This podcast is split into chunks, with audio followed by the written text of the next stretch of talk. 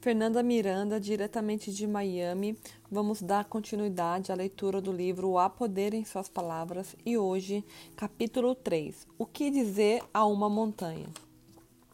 Inúmeras pessoas limitam a felicidade e o sucesso na vida porque jamais percebem a importância das palavras.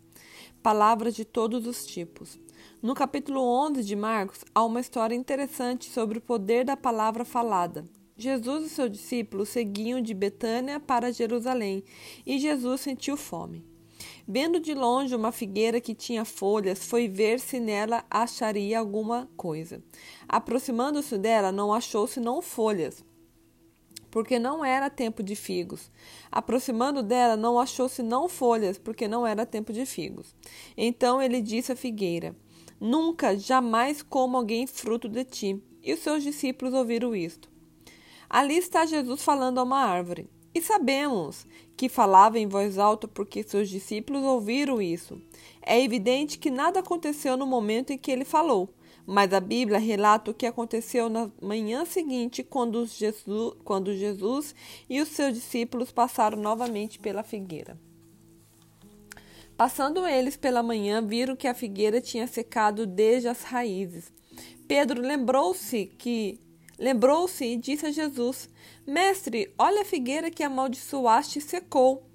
Ao que Jesus respondeu: Tende fé em Deus. Em verdade vos digo que se alguém disser a este monte: Erga-te e lança-te ao mar, e não duvidar em seu coração, mas crê que será, mas crê que se fará o que diz, lhe será feito. Observe que na passagem Jesus falou mais sobre dizer do que sobre crer. Kenneth diz que Marcos 11, 23 é o segredo para se obter com sucesso milagres de Deus. Austin, outro amigo meu, tem um testemunho comovente da, da natureza prática e do poder dessa passagem nas Escrituras. Ele sofreu vários infartos graves seguidos de um derrame. Parecia não haver mais esperança de recuperação. Baseando-se neste texto, ele simplesmente disse à montanha do coração danificado, danificado e da saúde combalida que se retirasse e foi curado para a glória de Deus. Ele reassumiu o ministério e, e os especialistas concordaram que não há mínima evidência em seu corpo dos sérios problemas cardíacos que o acometeram. O texto de Marcos 11 também tem sido uma grande fonte de poder em minha vida e eu desafio a lembrar que, se alguém disser e não duvidar em seu coração, mas crê que acontecerá o que lhe diz, lhe será feito. Algumas pessoas interpretam essa passagem como uma referência à oração. Certamente a oração ocupa posição de destaque e é uma fonte de grande poder. Mas aqui Jesus está falando sobre dizer e não orar. Antes, porém, de você dizer de acordo com essa passagem, há mais uma coisa que você precisa saber. Você precisa saber como não abrigar dúvidas no seu coração. A dúvida é o oposto da fé. Como se adquire fé? Você decide confiar na palavra de Deus. Como se dá margem à dúvida? Você decide não aceitar a palavra de Deus ao pé da letra ou você decide não confiar na palavra de Deus num assunto em questão. A decisão de ter fé, aceitar a palavra de Deus num assunto, precisa ser firme. Quando você decide que a palavra de Deus não é digna de confiança, você está duvidando. Eis porque Tiago nos diz: peça-a, porém, com fé, não duvidando, porque aquele que duvida é semelhante à onda do mar impelida e agitada pelo vento. Não pense tal homem que receberá do Senhor alguma coisa, homem vacilante que é, inconstante em todos os seus caminhos. Tiago 1, versículo 6 ao 8. Tendo mencionado que não devemos vacilar se esperamos receber alguma coisa de Deus, precisamos também destacar que é a nossa fé que deve permanecer firme. Por mais amedrontados ou inseguros que possamos nos sentir quanto à solução do problema. Na noite que minha esposa foi curada da febre reumática, ela se sentia muito mal, fraca e com dores. Minha esposa não sentia que o Senhor era sua fortaleza, mas ela creu nisso. Como ela soube que ele era sua fortaleza? Estava registrado na palavra dele. Como foi como foi Deus quem fez essa afirmação, só podia ser verdade. Não importam as evidências contrárias oferecidas por seu corpo. A Bíblia diz que Deus chama à existência coisas que não são como se já fossem. Romanos 4,17. Deus não mente, apenas age de maneira diferente da nossa. Nosso método é ver e depois crer, como o incrédulo Tomé. O método de Deus é crer e depois ver. Deus diz: Bem-aventurados os que não viram e creram. João 20, 29. O texto de Marcos 11, 23 apresenta duas condições para que nossos pedidos sejam atendidos. A primeira é crer. Você precisa crer em seu coração que aquilo que você diz vai acontecer. A segunda é expressar. Você precisa expressar o que crê para que aquilo que você diz aconteça. Muitas pessoas acham que precisam ter uma grande fé para suas palavras operarem milagres. Contudo, não foi isso que Jesus ensinou. Ele disse: Se tiverdes fé como um grão de mostarda, direis a este monte: passa daqui para colar, e ele passará. Nada vos será impossível. Mateus 17, 20. O versículo acima ampliou nossa compreensão de como obter o que dizemos, mostrando-nos que precisamos apenas de um pouquinho de fé. Vemos mais uma vez que é necessário expressar a fé em palavras. Depois de entender o que é fé, é fácil tanto ter fé como enunciar as palavras. Afinal, o que é fé? Em primeiro lugar, quero destacar o que a fé não é. A fé não é sentimento. Você pode sentir que alguma coisa vai acontecer e ela não acontece. Mas quando se tem fé em alguma coisa, mas quando se tem fé que alguma coisa vai acontecer, ela acontece. Tanto o Antigo Testamento como o Novo Testamento mostram Abraão como um exemplo de fé. Abraão creu em Deus e isso lhe foi imputado para a justiça. Tiago 2:23. Em que Abraão creu? Quando Abraão se encontrava na plenitude da vida, Deus lhe prometeu um filho e disse que seus descendentes seriam incontáveis. Mas aos 99 anos, Abraão ainda não tinha herdeiro. Contudo, Deus lhe apareceu e disse: A minha aliança, porém, a minha aliança, porém, a estabelecerei com Isaque, que Sara te dará nesse mesmo tempo daqui a um ano. Gênesis 17, 21. A Bíblia nos revela que foram necessários dois milagres, porque tanto Sara como Abraão já eram muito idosos para gerar filhos. O milagre de Sara também foi pela fé. Hebreus 11, versículo, capítulo 11, versículo 11, nos diz que, pela fé, também a própria Sara recebeu o poder de conceber um filho, mesmo fora da idade, porque teve por fiel aquele que lhe havia feito a promessa. A Bíblia relata que Abraão e não a Bíblia relata que Abraão e não enfraqueceu na fé, nem tentou para o seu nem se atentou para seu próprio corpo amortecido pois era já de quase cem anos, nem tampouco para o amortecimento do ventre de Sara. Ele não duvidou da promessa de Deus, deixando-se levar pela incredulidade, mas foi fortificado na fé, dando glória a Deus, estando certíssimo de que o que ele tinha prometido também era poderoso para cumprir, pelo que isso lhe foi imputado para a justiça. Romanos 4, 19 e 22. Pela minha experiência e pelas Escrituras, estou convencido de que Abraão não se sentia capaz de gerar um filho. Na verdade, a Bíblia registra que quando Deus lhe disse que o filho nasceria no ano seguinte, então caiu Abraão com o seu rosto e riu-se e disse no seu coração: A um homem de cem anos há de nascer um filho. Conceberá Sara com a idade de noventa anos? Gênesis 17, 17. Algum tempo depois, antes que Isaac nascesse, Sara ouviu Deus repetir a promessa de dar um filho a Abraão. Abraão e Sara eram já velhos e avançados em idade, e a Sara havia cessado o costume das mulheres. Assim riu-se Sara consigo, dizendo: Terei ainda deleite depois de haver envelhecido, sendo também o meu Senhor já velho. Gênesis 18, 11 e 12.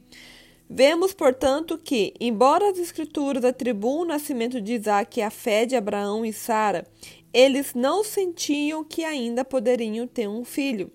Na verdade, quando Deus continuou a prometer o nascimento de Isaac, eles riram, e por causa disso Deus lhe disse que dessem à criança o nome de Isaac, que significa riso. Quando Abraão creu em Deus, isso lhe foi imputado para a justiça. A fé agrada a Deus, e sem fé é impossível agradar a Deus, porque é necessário que aquele que se aproxima de Deus creia que ele existe e que é galardoador dos que o buscam. Hebreus 11, 6. Considerando que a fé é um componente crucial em nosso relacionamento com Deus, é bom sabermos que ela é um dom, em Efésios 2:8, e que Deus concede a cada um uma medida de fé, Romanos 12:3. Como Deus concede a cada indivíduo uma medida de fé, e uma vez que precisamos ter fé do tamanho de um grão de mostarda para remover uma montanha, não precisamos nos preocupar se temos ou não fé. O que importa é colocar a fé que temos na direção certa. Eu louvo ao Senhor porque a fé não depende de sentimentos. Afinal, não podemos decidir como sentir. Em geral, os sentimentos afloram, não podemos decidir de antemão o que vamos sentir. A fé, porém, não é uma questão de emoções ou sentimentos ou sensações físicas. A fé é uma questão de vontade. Considerando que, já, considerando que já temos uma medida de fé, quer sintamos ou não, para ter fé, só precisamos aceitar a palavra de Deus sobre o assunto em questão. Se decidimos aceitar a palavra de Deus em algum assunto, o que não é difícil, pois Tito 1:2 nos diz que Deus não pode mentir, então saberemos de antemão que receberemos o que Deus nos prometeu, antes mesmo de ver o que vai acontecer. Eis porque o escritor de Hebreus diz: a fé é a certeza das coisas que se esperam e a prova das coisas que não se veem. Hebreus 11, 1. Se decidimos aceitar a palavra de Deus, essa decisão, que é fé, é, é a evidência de que obteremos as coisas que não vemos que estamos esperando. Vou ler de novo. Se decidimos aceitar a palavra de Deus, essa decisão é a fé, que é a evidência de que obteremos as coisas que não vemos que estamos esperando. Quando a minha esposa decidiu aceitar a palavra de Deus que dizia que o Senhor era sua fortaleza, ela ainda sentia dor como sempre. Seus pés ainda estavam inchados, não havia nenhuma evidência de que fora curada, exceto a evidência da fé. Ela sabia o que a palavra de Deus dizia. O Senhor é a fortaleza da minha vida. Portanto, sabia que tinha forças. Como tinha forças, levantou-se e andou, e depois disso descobriu que a palavra de Deus era verdadeira. Ora, para crer em algo cuja veracidade nós não percebemos por meio dos cinco sentidos, precisamos de um outro modo de reconhecer a verdade. Se não sabemos se é verdade, então só podemos ter esperança, não podemos crer. A única maneira de fazê-lo, levando-se em conta que Deus não pode mentir, é saber que podemos crer em qualquer coisa que diz em Sua palavra, que Deus diz em Sua palavra. Se está na Bíblia, se está na Bíblia sabemos que é verdade. Foi por isso que Jesus disse: Se vocês permanecerdes em mim e as minhas palavras permanecerem em vós, direi o que quiseres e vos será feito. João 15, 7. Que promessa! É como um cheque em branco no banco do céu. Pedireis o que quiserdes e vos será feito. E o melhor de tudo é que a palavra de Deus, plenamente confiável, contém promessas bem abrangentes, além de algumas bem específicas. Eis aqui mais alguns cheques em brancos do banco de milagres de Deus. E farei tudo o que pedires em meu nome, para que o Pai seja glorificado no Filho. João 14, 13.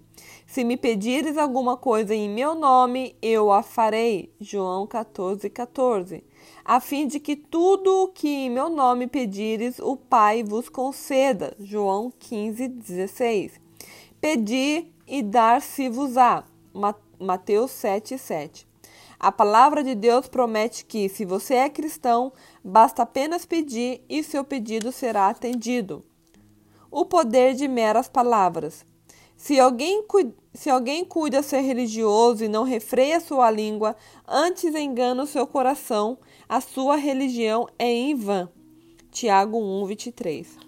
Pois quem disser desfrutar a vida e ter dias felizes, refreia a sua língua do mal e os seus lábios não falem engano. 1 Pedro 3,10 Uma língua saudável é árvore da, da, vida, mas a língua enganosa esmaga o espírito. Provérbio 15, 4 Põe, ó Senhor, um guarda à minha boca, guarda a porta dos meus lábios. Salmo 141, 3 Favo de mel são as palavras agradáveis, doçura para a alma e saúde para os ossos.